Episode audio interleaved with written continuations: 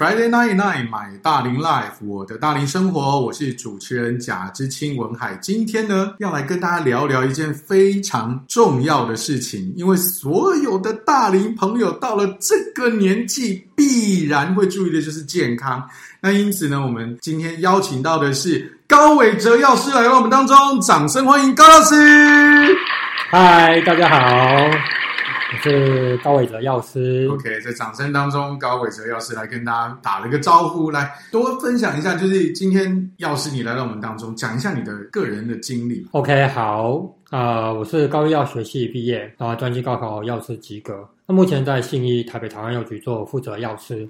之前也做过惠氏跟辉瑞药厂的药厂业务，那之后呢，就回来做药师，在药师药局、丁丁药局跟大树药局做药师。那其实曾经我也做过东森新闻的专栏作家，甚至也替拜耳药厂去做讲师，甚至中安社大也是。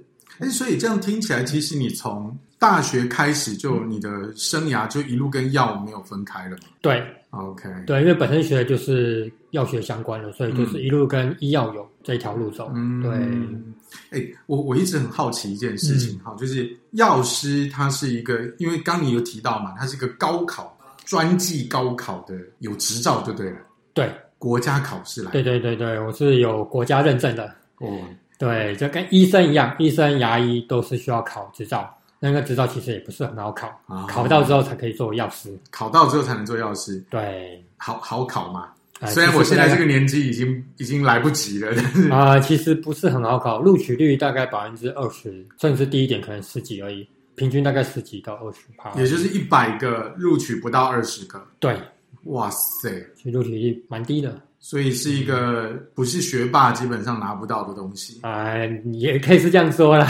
哎，对，因为因为其实对我来讲哈，嗯、就是像药这种东西，当然了，你你逢生病你才会有机会去接触到嘛。对对，那因为我对于药的 这个印象啊，就是他常常会写一长串看起来是中文字，但是组合起来都。不知道是啥意思的东西，比如说什么乙烯氨酸 什么什么这种，oh. 对这一类的。所以那个你当时在背的时候，哦，oh, 其实我们当时在背的时候，我们都是背英文，原文为主，哦，直接更高一级就对了。呃，我觉得其实反而比较好背，因为英文是世界共通语言啊。Uh. 对，所以药名学名啊，我们其实都是用英文。然后有为了让大家比较容易解读，所以会翻成中文。Oh, 可是对我们药师来讲，其实翻成中文。有时候翻的会有点奇怪，反而看不懂，反而看不懂。对，啊、像阿斯他米诺芬就是普拿疼，用乙醯胺酚，嗯，可是我们都只会记阿斯他米诺芬哦，这个成分比较好记。是，好，那你说你现在在这个信义的台北药局当负责药师嘛？是，这个听，因为这个药师已经是一个高考及格的，对，是这种头衔哈，嗯，不是学霸拿不到啊，嗯，又加上负责药师，这个感觉很厉害。你可不可以跟我们分享一下，就是说在药在药局里面，因为对于我们一般人来讲，就是药局嘛，对，看到穿白袍的大概都是药师嘛，嗯，那他有什么就是你知道负责药师等等区别，哦、你知道吗？就是总是让我们了解一下象牙塔里面那个白色巨塔里面不太一样的东西，这样。好，这个我就跟大家说一下，什么叫负责药师，就是其实、嗯、呃一个药局。一定要至少一个药师，嗯，那那药师是可以挂负责药师，嗯、才可以开这间药局，嗯。那如果有第二个药师的话，他就会叫职业药师，职业药师，对，他就会挂在手跟执执执子之手，与子偕老那个执，对对对，职业药师，对。那副药师只会有一个，嗯。那因为开药局一定要负责药师，嗯。那如果第二个药师的话，就叫做职业药师。OK，对，那在药局当中，其实大家如果有机会去逛逛那个社区药局的话，会发现说，啊、呃，好像大家都穿白袍，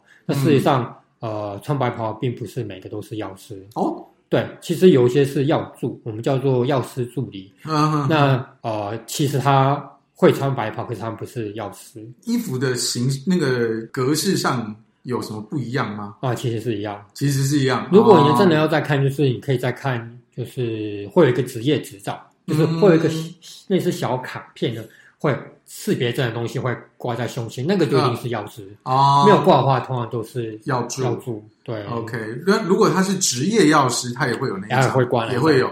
所以就是这个为了要凸显，也不是刻意凸显，因为他真的很专业嘛。因为我们对，光天天阿西他米诺芬这个是对这个你要我背起来，我的我拼都不会拼。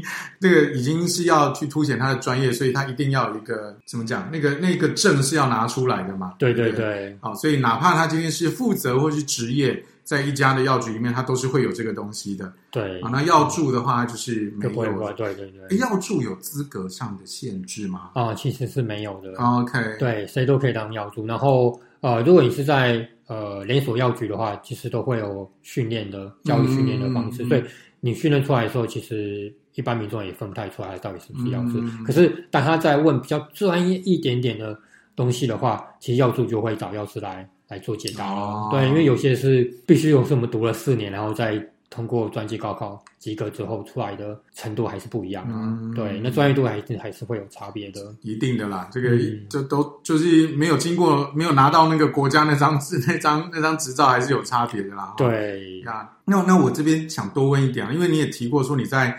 呃，外商的药厂当过业务，业务对。那那个时候你，你你的工作的内容可不可以跟我们分享一下？哦，这个这个我觉得还蛮有趣，就是、嗯、大家都会想说，药学系出来一定出来做药师嘛。其实药师出息还蛮广的，嗯、除了去做医院药师、诊所药师，或是说去各行各业，应该说可以去做很多。那药厂这一块也是，药厂的话其实也有分，你可能在药厂做研发的部分，嗯、或者是做。clinical trial 这些的，嗯、那我比较特别，我是做一般的那种药厂的业务。嗯，那一般的药厂业务其实就是大家可以看到的是，可能在门诊前的时候会看到一一堆所谓就 propa，就是我们老一辈会讲 propa，那我们叫 sales。嗯，外在。那他们做的工作其实就是把一些专业的药介绍给医生，嗯，就是我们药厂卖的东西，是。对卖的药，然后介绍给医生，嗯，对，那业务大概是做这样的工作。哎，那可是像这样的工作，不是药学背景的人也可以做的，对，其实也是可以做的。但是，但是当你有这个相对专业的时候，其实你跟医生的沟通是更容易的啊。对，因为你会想啊，就是我们我们是同领域的嘛，所以我们会有一些专有名词或是医学名词的话，其实你都是念一样的时候。其实你可以 take 到医生想要传达的东西，嗯、对他们可能会有一些术语。那如果你不是本科系的话，也许就是会没办法接受到那样的讯息呀。那我这边再就是往下问哈，因为其实大家的这个脑海里面，嗯、我今天有病了才要吃药嘛？对，大部分的状况是这样。是是，那这个药是怎么出现的是？是就是我们去诊间看诊。嗯，然后这个可能是护理师，或者是药，或者是医师，他不管用电传还是用纸张，反正就是他会伸出一张处方签给你。对，然后你就是去配药。但是药师如果只是做这件事情，他理论上不太需要国家考试吧？哦，对不对？那应那照理来，照如果他都需要弄到国家考试，他应该应该除了只是单纯照方抓药这件事情，对，他应该有更多的功能。对，是那那你可不可以多说一点？可以，可以，可以。其实你讲到重点了，嗯，就是台湾呢，台湾医药分业其实做的没有很确实，嗯，这是我们台湾还需要再多学习的地方，嗯。那药师当然不是光只是拿处方箋配药而已，我们当然是摆医生的 order，可是药物的一些交互作用啊，那怎么吃啊？嗯，然后你吃多久可以造成什么样的副作用啊？这些话医生可能不见得都都知道哦。对，因为他他们是比较分。专科，所以他们对疾病是一定很了解。嗯，那对药的方面的话，其实药师是比较精通的。嗯嗯，对，所以在医院的药师其实甚至可以就是发现说，哎，你 A 跟 B 这个两个药可能有交互作用，可能医生没有注意到。嗯，那我们可能就会跟医生说，哎，A 跟 B 这两个药可能有交互作用，那你看要不要把 B 换掉，换成 C？嗯，这样交这样就不会有交互作用。嗯，那这个工作其实就是药师要来做的工作。哦，对，只是这一块的话，在医院来讲会有临床药师，可是临床药师这一块，我觉得台湾有在越来越进步。因为我当年那时候念的药学系是念四年，嗯，现在都改成五年至六年了。那为什么多了这一两年，就是多了临床药学这一块？嗯，就是我希望说衔接起来，像美国药师一样，就至少他们都念六年。嗯，所以他们在医院的话，像。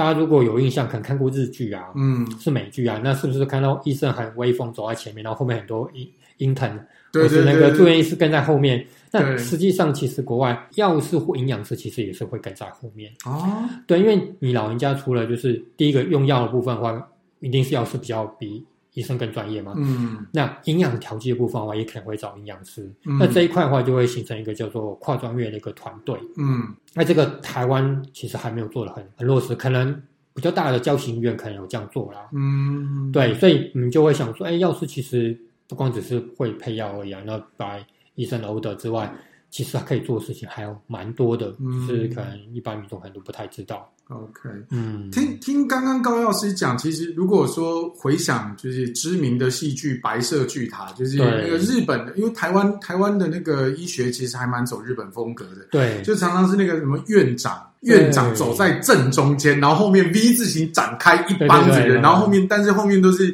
什么从住院到实习一大堆，然后但是所有的指令通通都是院长说了算。对，可是这个高老师所提到的，如果在一些可能美国这边比较专业的，他是一堆人在一起各自把自己的专业拿出来，然后去做一个综整，而不是只听院长一个人的。对，哦，这样子，对所以连同药师、连同营养师在这个当中都会呃参与他的意见。对，而不是而不是只听一个人的这样子，因为毕竟医学真的是很专业的领域哈。没错。那除了除了药这件事情之外呢，还有没有需要去做一些其他的事情？哦，其实是有的。就是如果你来社区药局来来逛逛的话，除了来领药之外，你会发现说，其实社区药局可以做的事情还蛮多的。嗯对，除了拿拿药、拿处方来调剂之外呢，其实我们也要，我刚刚说到，就是药品的部分一定是药师比较专业嘛。嗯，那医生看诊也很忙。那如果你去医院领药的话，药师也很忙，他可能就跟你对对药之后就结束了。嗯，那可能没办法帮你喂教。那社区药局的话，因为来。呃，来客没有那么多，嗯，所以你来领药的时候，其实药师都可以细心的帮你去分辨说这些药有没有交互作用，或者怎么吃啊，嗯、需要注意的地方，甚至说呃有病但要吃药啦。嗯，那你如果你平常要保健的部分的话，其实药师也可以做到这一块，不光只是营养师而已。嗯、那我们对保健食品这一块，我们也是有涉略的。嗯、那再来呢，就是呃，我我大概药局也蛮特别的啦。信义药局的话。其实大家都会想要说，为什么都开在医院旁边？嗯，这是我们董事长，就是我们那个护护理师，他其实是护理师出身的。嗯，那他就觉得说，哎，出院之后啊，那这些病人呢，要去哪边买辅具，或是买一些医疗器材的东西，哦、所以他就会开在医院旁边。是，我觉得这个是还蛮贴心的。所以你会想说，哎，药师不是除了药之外哦，就没想到辅具我们也会哦，嗯、然后医疗器材这些我们都会去做简单一些介绍。嗯甚至吃的营养品，可能大家想到安素啊、安插、啊，或是、嗯、呃，对，玩插之类这些，对对对，没关系，你就直接说，没有关系，这个没有关系。这个，对，我们没有收业配哈，那个只是因为这个药师为了要能够提供完整资讯，OK？对对对，像什么补体素啊、利瑟斯啊，我们很多一些琳琅满目这些的营养品的部分，其实也是需要。药师去做做介绍的。哦，听起来慢性处方签这个东西是至少你现在工作的新医药局来讲是一个蛮重要的一个、嗯、一个事情。对，OK，任何任何药局都可以领吗？大家这个也要特别注意，就是不是药局就可以领那个慢性处你要特别看健保两个字的，有健保药局、健保特约药局、哦、这种才可以领处方签。嗯哼，对，像我之前待的丁药局，其实大部分它都没有。接处方签，它就真的是药局。嗯、那药局跟健保药局最大的差别就是，健保药局可以领处方箋，那药局是可以卖药，比如说有一些普拿疼、OTC 市售的成药，对对，成药这些或者叫这些是可以，才叫做药局。哦，但是健保药局是会卖我们医院开出来那种一颗一颗一粒一粒的，对对对对对，没错。哦有有这个资格是比较困难的，是吗？啊，对，因为有这个资格的话，就就我刚刚说，一定要有两年。我知道我这个就要提到，就是有两年待过药局，不能说只是待过药局，要待过健保药局，待过两年职业的经验才可以挂负责药师。哦，对，所以负责药师跟执业药师还有一个差别，就是负责药师一定是待过健保药局职业满两年以上，嗯，嗯，嗯，你才可以挂负责药师。所以一毕业的药师其实不能挂负责药师。对，他只能当职业药师。对，而且你如果在这个职业的过程当中，你待的并不是健保药局，那你之后你要变成负责药师，变成负责药师也是不行的。对，这个是也有限制的。所以文凯就特别讲，那负责药师是不是真的特别厉害？哎，是，对，是真的。人都要负责了嘛？对对对，他他的资格是真的要比较多一点才可以做负责药师。OK，对，好，我们现在这这各位已经知道哈，药师这个是我们一般在这个医疗的这个过程当中，大部分的朋友们会相对比较忽略的。呃，我们今天如果生病了，我们会去想说啊，我要看哪科，我要看哪科。但是你在这个，因为到已经要到领药了嘛，哈，就觉得这个好像医疗的这个流程已经快要 ending 了，对，对，就没有特别注意，但是真的有差哈。职业药师跟负责药师还是有差的。那你如果到你如果不想要去医院排队哈，那你可以把你的慢性处方签去找一家健保药局，可以去领取，这样可以省去你这个舟车劳顿跟排队的这个问题，这样子是吗？没错。今天来到我们节目的呢是药师高伟哲，下一趴回来我们要请他聊聊，不只是药这件事情，因为他刚刚说了，连营养品他都有涉猎的哈。所以，我们来听听看，过年我们要注意一些怎么样的营养素。马上回来。I like it, I love it, I want some more of it. Okay, every Friday night night, my 大龄 life，我的大龄生活。主持人贾之清文海，今天邀请到的是药师高伟哲。伟哲药师刚刚跟我们分享了很多关于药师的一些这种白色巨塔之内哈，我们平常一般的朋友们相对比较少注意到的事情。那我们今天这一集呢，是在。二零二三年的一月份播出，也就是农历年的时间了哈。嗯，都说每逢佳节胖三斤哈，对，过年期间都会吃的比较好。那因为刚刚药师有提到了嘛，营养品这件事情也是你的业管范围吧？对对对对对，对对 你要管这个药之外，你还要管辅具，还要管业管范围哈。对对对对对。那我们在年节期间要怎么样去注意摄取？啊，这一些营养素，这个因为真的讲实在了哈，真的逢年假、逢团圆，都会在那边哀说啊，我又重了，我又胖了，又圆了啊，哈，对，嗯，那我们当然这第一个，你吃的要节制，这件事情是跑不掉的，嗯，然后第二个就是你要能多动哈，对，但但是如果说我们能够在这个就是吃的不要那么多，动的要足够之外，我们还可以补充一点营养素，也许可以让我们大龄朋友哈。对，这个形态爱狗吧，对哦，这个三高这件事情已经开始，这基基本上是你躲不掉的哈，所以那有些什么我们可以注意的事情？嗯，这个其实是这样一个非常常见的问题啦，嗯、就是过年期间其实是增胖的好时机。嗯，确实大家餐餐大鱼大肉嘛，嗯，然后大家团圆嘛，团圆大家都会吃，中国人就喜欢合菜，合菜一定说哦，吃个十到十二道以上，这已经跑不掉嘛。对对，那大鱼大肉多，当然就油脂就多啦。油脂多的话，你就会想到，其实第一个你可以补充个叫凤梨酵素。哦，凤梨酵素，哎，对，凤梨酵素它可以，它的功用是什么？哦，凤梨酵素其实顾名思义，它就是。分解食物，嗯，酵素可以分解食物，帮助消化，就是把大分子变成小分子，帮助消化这样子。OK，所以，哎，那我我问一下，就是我如果同样吃，嗯、就是假定我今天吃的已经算是过量了，从大分子变成小分子，它的好处在哦，比较好吸收啊哈，对，比较不容易造成说你容易胀气哦。OK，哎，对，我其实我我因为我小时候就是。一直有一个你知道心里面的，那也是后来被疗愈掉的一个一个点，就是我会、嗯、我会看不得桌上有剩菜啊，就想把它清光，对，就会清光。嗯、所以我就我小时候超级胖，现在也没有瘦到哪里去啊，但是小时候超级胖，然后就会经常胀气，那胀气真的很不舒服哎、欸。是，嗯，OK，所以酵素可以帮你的食物从大分子变成小分子。对，哎，但是我有一个特别想问的哈，好，酵素有很多种，对，市售了一大堆，嗯。你特别提到凤梨酵素，为什么嘞？哦，呃，凤梨酵素跟其他酵素不一样的地方，当然是多了一个凤梨嘛。啊，对对对对，对。那凤梨有什么作用？凤梨其实就是可以抗发炎。哦，凤梨本身是抗发炎。对对对，它会跟其他酵素不一样的部分，它就是可以抗发炎。嗯，对，那它其实也可以消油解腻。嗯，对，凤梨其实它是有有这样的作用，而且它可以分解食物之外呢，就是凤梨就是可以抗发炎这样。所以它跟其他酵素比较不一样。嗯，那一般酵素的话，就是最多就是分解食物。你就想说是像是胃酸一样去分解，去帮你消化食物，只是用酵素的方式去做分解。嗯嗯，OK。哎，发炎反应是一个会是一个在身上可能会产生什么样的状况？如果我在这个吃就是肠胃的部分有发炎反应的话，嗯、可能会是一个什么样的情况？状况？主要对，好，发炎反应的话，其实呃，有人说就是。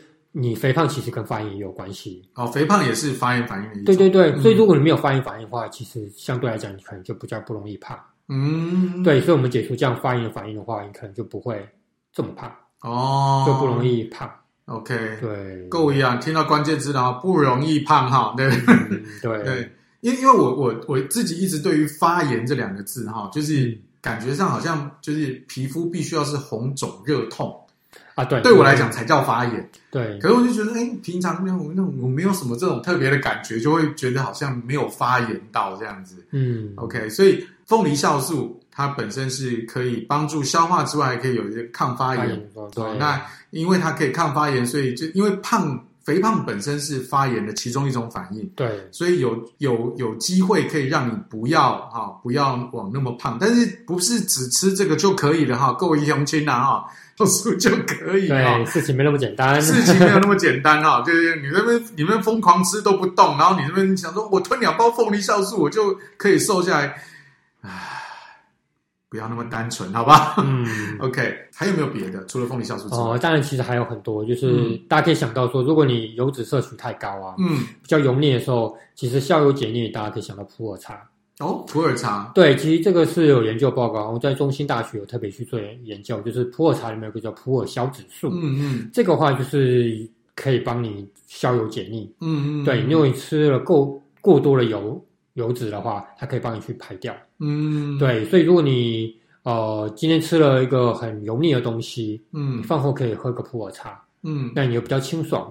那你可以消油解腻。嗯、所以除此之外，其实还有就是你，嗯、因为你吃了太多东西之后，你除了就是吃了酵素去帮你消化，嗯、可是还是消化不良的话，造成胀气。嗯、胀气的问题的话，可能就是跟呃肠子有关。啊，这时候你其实你要补充一些益生菌。益生菌，对，让你肠道健康。对，嗯、那大家会想说，那酵素跟益生菌差别是什么？哦，对啊，这两个不是都这个感觉功效很像？对，对对，很常很常会有人来店里来问我这个问题，嗯、就是。那我就吃了益生菌好，为什么要补充酵素？对啊、或者是我吃了酵素就好，干嘛吃益生菌？哎呀，那大家可以想一个问题，就是酵素其实是比较管胃，胃。对，所以你可以想说它是一个胃酸，嗯，就是分解食物，嗯，对。然后益生菌你会想到是跟肠肠有关。哦，对，一个胃，一个是肠.所以你要肠道去蠕动正常的话。比较不容易便秘的话，其实是益生菌啊。你增加好菌，坏菌就会变少。OK，对，其实你可以拿一个比喻来想，就是有点像在大风吹一样。嗯，你如果位置占的都是好菌的话，坏菌就占不到位置了。嗯，所以适时补充益生菌是可以让你肠道更健康。OK，对，益生菌，哎，对，我相信这一定是重要的，因为现在尤其啊，就是一般人的工作的形态就是。饮食上面相对上面大部分都是外食居多，所以会比较油腻一点。是是是。好，那在这个状况底下，也自然而然就会变成好像你的肠道，好的负担就会重。嗯啊，就从最早那个瓦卡莫豆吧，对啊，就是胃等然后狼都没捞吧。对对对从从那个时候开始。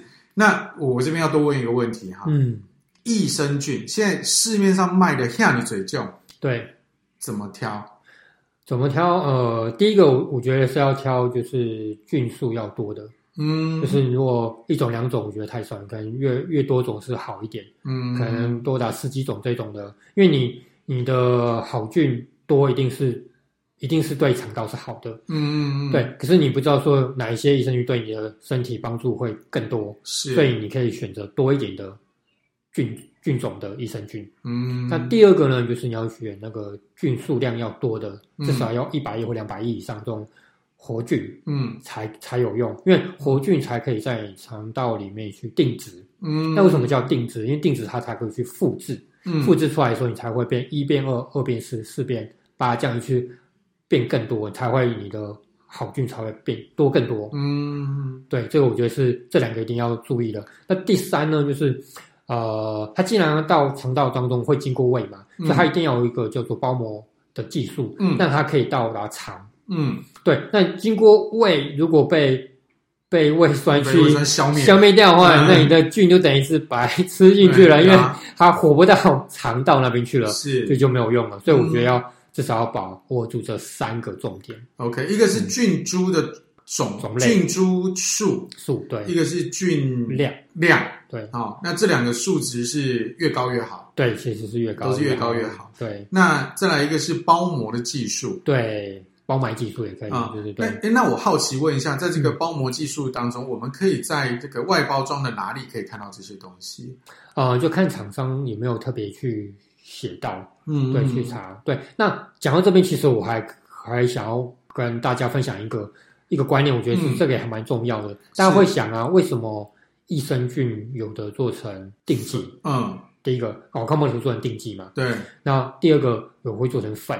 对，然后第三个其实很少很少有的会做成胶囊，嗯，那其实这三个当中的话，嗯，其实是粉的是最好的哦，粉的是最好的，对，你知道粉的，因为粉的比较好吸收，嗯，所以粉的会是最好的。嗯，那哦、呃，次之其实是胶囊，因为胶囊里面也是粉，是那其实最不好的反而是定剂，你知道为什么吗？哦、因为你你在打定的时候啊，你需要高温，嗯，然后打定打出来，因为你的定为了让好吞服，所以你定剂做出来其实。不会很大颗，嗯，那里面里面有的益生菌其实就相对来讲就不会这么多，所以呃比较旧款的瓦冈 model 的话，其实一天要吃到二十七颗，我不知道大家有没有注意到这个问题？啊、就黄色那种大罐的哦，一次吃九颗，一天吃三次，其实是二十七颗。那为什么要吃到那么多？就是我说的，因为打出来的錠很小，那里面的活菌也很少，所以你要必须吃到那么多颗，你才有效果。二十七颗，对你，大家如果有兴趣，可以去药局直接看那种旧款的，就是黄色那种大罐的，可能八百三十颗的，我记得。然后你你你去看，它后面一定有写，一次吃九颗，一天吃三次，就是二十七颗。哦，这个大家可能都没有注意到。没有，嗯，哎，我这个我要大家学习一下一。我听到这个数字很惊人呢，听到是一天吃二十七颗，对，放在手上就等于是一个手掌这么满呢。对，我看到就觉得有点恶心了。对对对，哎，七颗半，当然不是一次吃啊，仅分三次。可是，一次九颗其实也是蛮多的。对啊，那那现在有出新的新的包装，大概是呃白色那种包装的话，嗯，一天一天也要吃三次，然后一次好像要吃三颗，我记得是三颗。OK，一到两颗啦，应该是一到两颗，忘了，反正就是一天吃下来，其实量也还是不少。OK，对，所以如果可以的话，大家还是去找那种粉粉剂，粉剂也是比较好的。是，嗯，所以如果以剂型的状况来看的话，就是粉剂最好，对最容易吸收。对对对，这个好是指以吸收效率来看哈，不是说所有的粉剂都是好的，因为还要再去比较刚刚的所谓的菌株的种类。跟菌数嘛，对不对？啊，因为这个是因为刚刚提到，就是三个东西都是很很，还有一个包埋技术，对，对，对，然后再加上剂型，这几个东西是交互作用的啊，所以不是所有的粉剂一定都最好，但是以吸收的效率来讲的话，粉剂最佳，对，然后再来是胶囊，对，最最后是定剂，对，OK，是最差的哦，所以我们在挑的时候要注意了哈，就是有这。等于是有四个东西要去特别留意一下。对对对对。OK，好，以上是益生菌，那还有没有别的？当然还有啦，因为我们刚刚有提到，就回到说，你肥胖可能是跟发炎有关。呀、嗯。那大家想要抗发炎的东西，除了其实凤梨酵素之外，嗯，其实鱼油。鱼油。对，鱼油这个其实也可以降低胆固醇。嗯。对，它的原理就是让你增加好油，就燃烧坏油。嗯，对，所以如果你担心你吃的太好啊，这个胆固醇过高啊，你可以试试补充一些鱼油。嗯，那鱼油其实还有分两个成分，嗯、我们鱼油就是所谓的呃 omega three。嗯。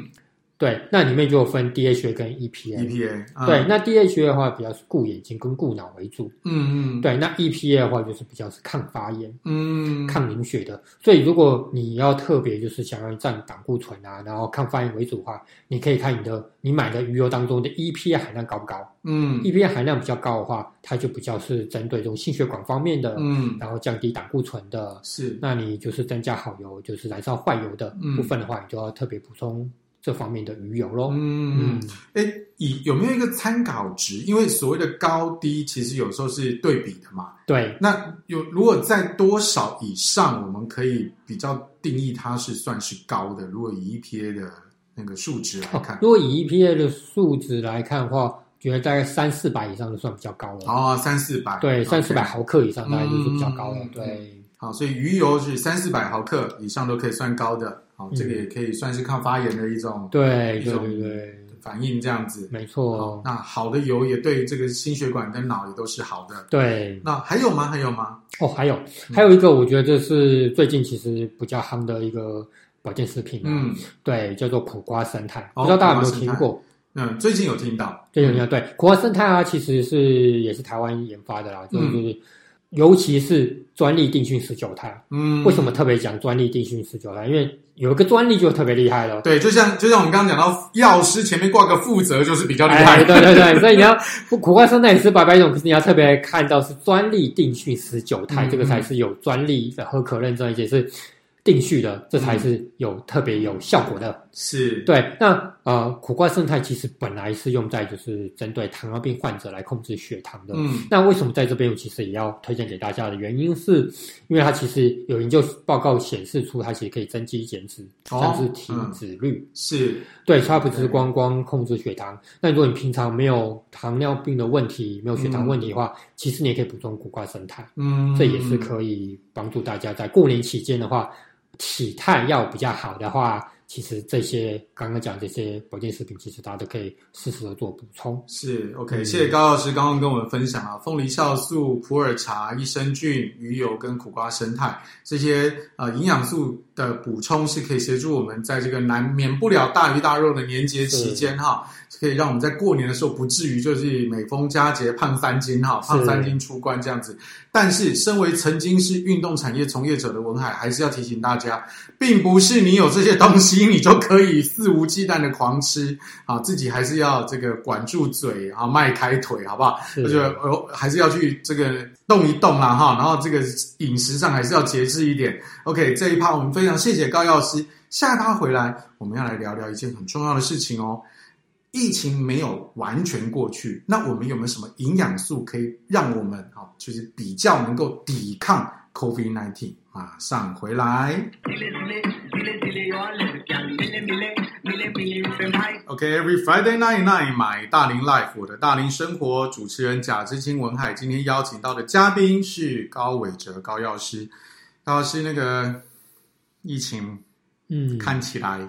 有完席阿北玩转鬼去了，是的，所以这个保护自己还是重要的哈。没错。那所以虽然现在好像陆陆续续对于一些防疫的要求不像前两年那么严格，但是能讲真的啦，我还是觉得能戴能戴口罩还是尽量戴口罩。是。那除此之外呢，如果在这个药品或者是营养素上面，能不能够有一些呃这个补充，可以帮助我们能够比较容易。抵抗住 COVID-19，那我就跟大家稍微分享一下，是药品的部分，当然就是交给医生嘛，因为他会判断说，哎、嗯，你如果真的确定得了 COVID-19 的话，嗯，他一定会开一些症状的一些药物给你做处置。嗯、但如果比较严重的话，就会开那个抗病毒的药物。嗯，对，所以讲到这边的话，其实你要怎么去避免得到 COVID-19，或是已经得了 COVID-19 的话，第一个一定是要提升自己自身的免疫力嘛。嗯嗯，对，所以。呃，所以我第一个我就会想到说，如果提升免疫力的部分的话，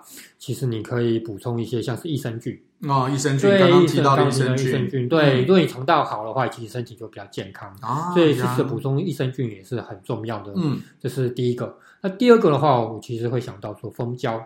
嗯，蜂胶为什么会会提到？因为蜂胶它其实就是一个天然的抗生素。嗯，它可以杀菌。所以你补充一些蜂胶的话，会让你就是得到 COVID-19 的几率比较不会那么高。嗯、就算得的话，其实一定第一个症状你是会有喉咙发炎的状况发生嘛。嗯、那蜂胶如果你吃的，不管吃的或是喷的，嗯，你让你的喉咙比较舒缓，你就可以补充一些蜂胶，嗯、像蜂胶喷雾这种的，做成喷雾型的这种的话是最好的。嗯嗯嗯，对，这是第二个。那所以以吸收的效果来讲，嗯、我这边都多问一点，就是。好因为你刚刚提到喷雾嘛，对，所以是也是因为吸收的关系，对对对，对像像刚刚提到益生菌，就是以这个粉剂其实会优于定剂的这种概念。蜂胶的话喷的当然是比比较好，嗯，那蜂胶其实呃有做两种剂型为主，嗯，第一个话就是喷的，嗯，做成喷雾你就可以直接喷，嗯、那第二种是。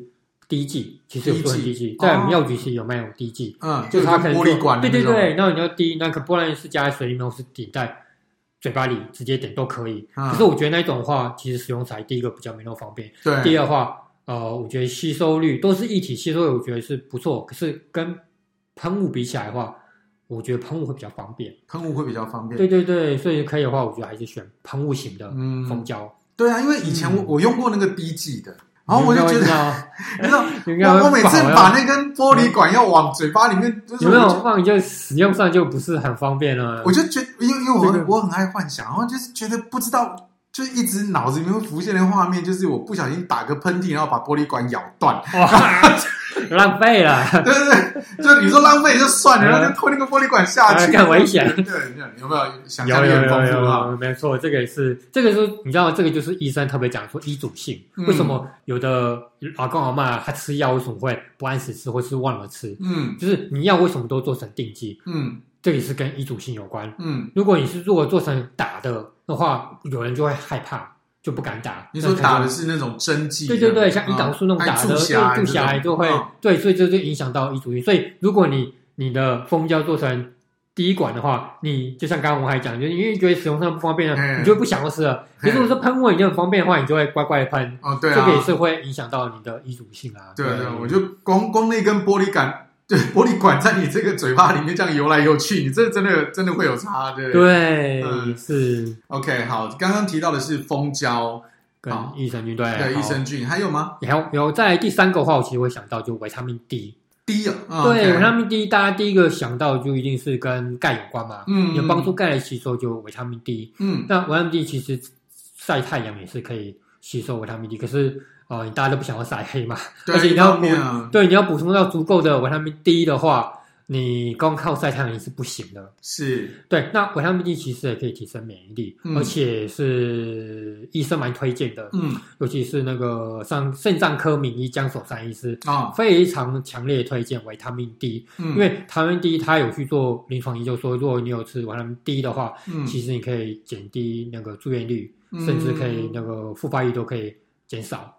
那维他命 D 的话，一般市售的大概就是四百 IU，这个单位还叫 IU。嗯，那到八百 IU 都 OK，所以四百到八百 IU 都是都是可以接受可以接受的量。对，所以低过四百就不用了哈。就对。那这个高过八百，其实会不会？其实会不会高到其实没有意义？哦、呃，也是有可能。不过因为台湾是为什么只做四百到八百？是第一个就是。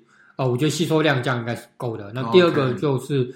呃，卫福部有规定说，在台湾的话，其实不能超过八百了。哦，所以你要是在一般的通路，你要买到超过八百，真的不容易，其实还蛮蛮蛮困难的.不太可能。在台湾应该不太可能。在如果在国外代购回来的话，是有有，有看过有一千或两千，这倒我倒是真的有见到过了。嗯、对、哦，但是以吸收率来看，其实四百到八百之间，其实也就足够了。对，OK，那这个使用的这个。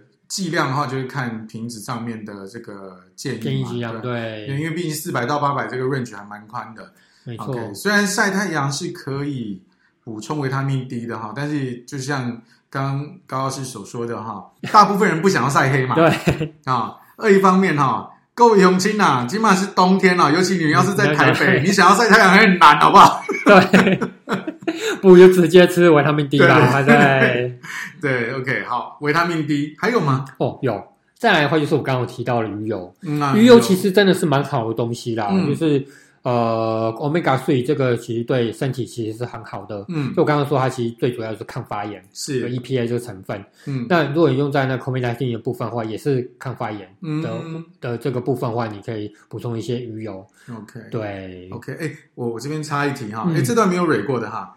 鱼油跟鱼肝油的差别哦，这个哦，这个差别大啦，差一个字差很多的。对对对，就像负责药师跟 职业药师是有差别的，一定要强调，对，差那两年是有差的哦。对，那鱼油就是 omega three，嗯，对，英文就是 fish oil。那鱼肝油呢，多了一个肝，就是差很多了。鱼肝油最主要其实就是维他命 A。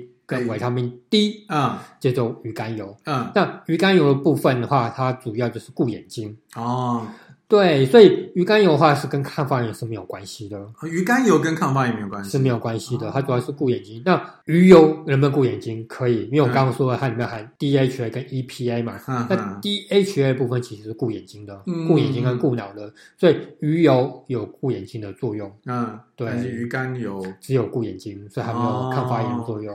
对，这不要补错喽，是作用是不一样的。哦，以前有一个，以前有一个广告，你们应该很多大龄朋友都看到。啊，有，康熙健钙真有钙，鱼肝油加钙。对对对，所以他就是讲到我刚刚说维他命 A 跟 D，它为什么钙呢就是它里面的维他命 D 啊。对，所以鱼肝油维他命 D。OK，维他命 D 就是帮助钙的吸收，大家就可以这样就可以连接在一起了。是，对。所以那个广告的文案后面就是抗结肝，这个鱼肝油加钙，保护眼睛，巩固牙齿，骨骼强壮。对，你就可以听到跟钙有关了。对。小时候是看多少电视啊？我觉得应该记下来。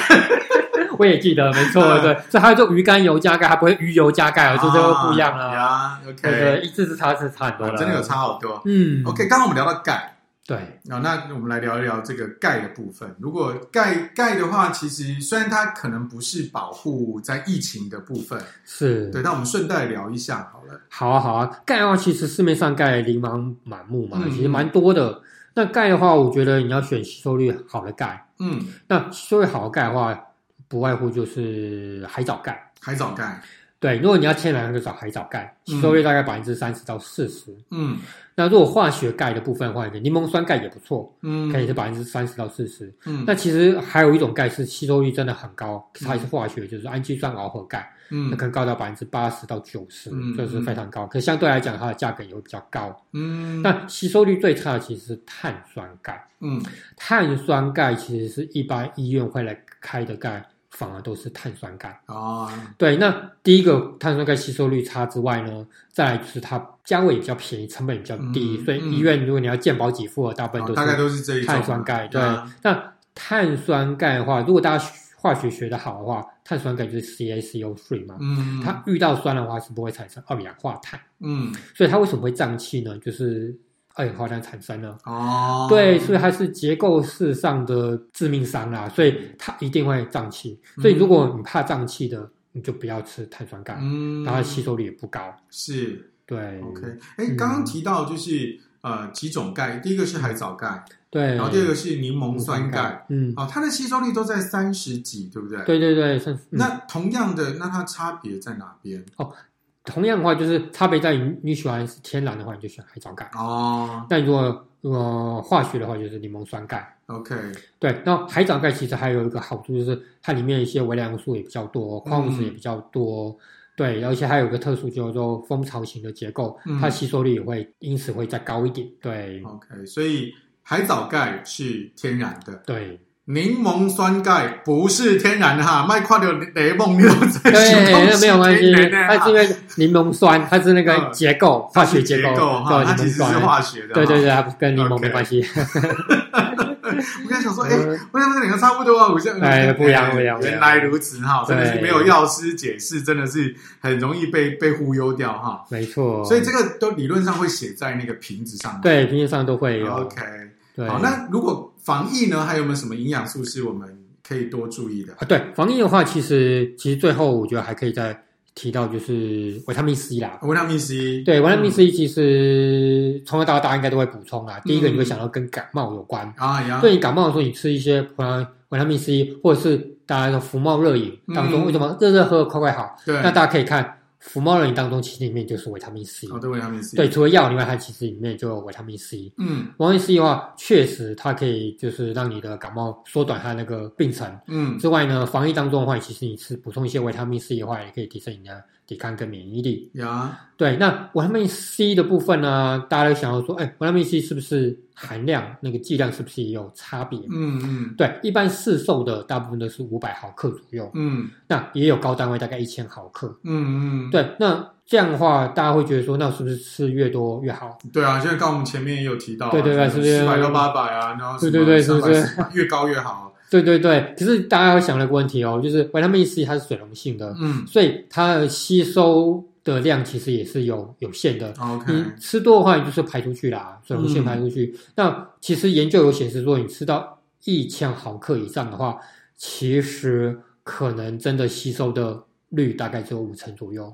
哦，对你吃到一千以上的话，可能甚至两千这种的话，对，然后吸收大概只有一半。对，大概只有一半而已。所以，而且高脂是吃辛酸的。对对对，然后再来高剂量的话，其实呃，我是没有吃到那么过。那么高啦，就是你吃到太多的话，除了除了就是因为水溶性排出去对身体也没有什么负担，嗯、那有些人可能体质比较敏感的话，嗯、可能会有拉肚子、腹泻的问题，哦、甚至可能造成结石的问题。是，对，OK。所以我觉得适量就 OK 了，五百到一千，五百到一千都还可以这样子。是的，好的。那我们这边在最后问一个小问题。好，因为刚刚有提到海藻钙、螯合钙等等这些东西，它理论上会写在瓶身上。对，会。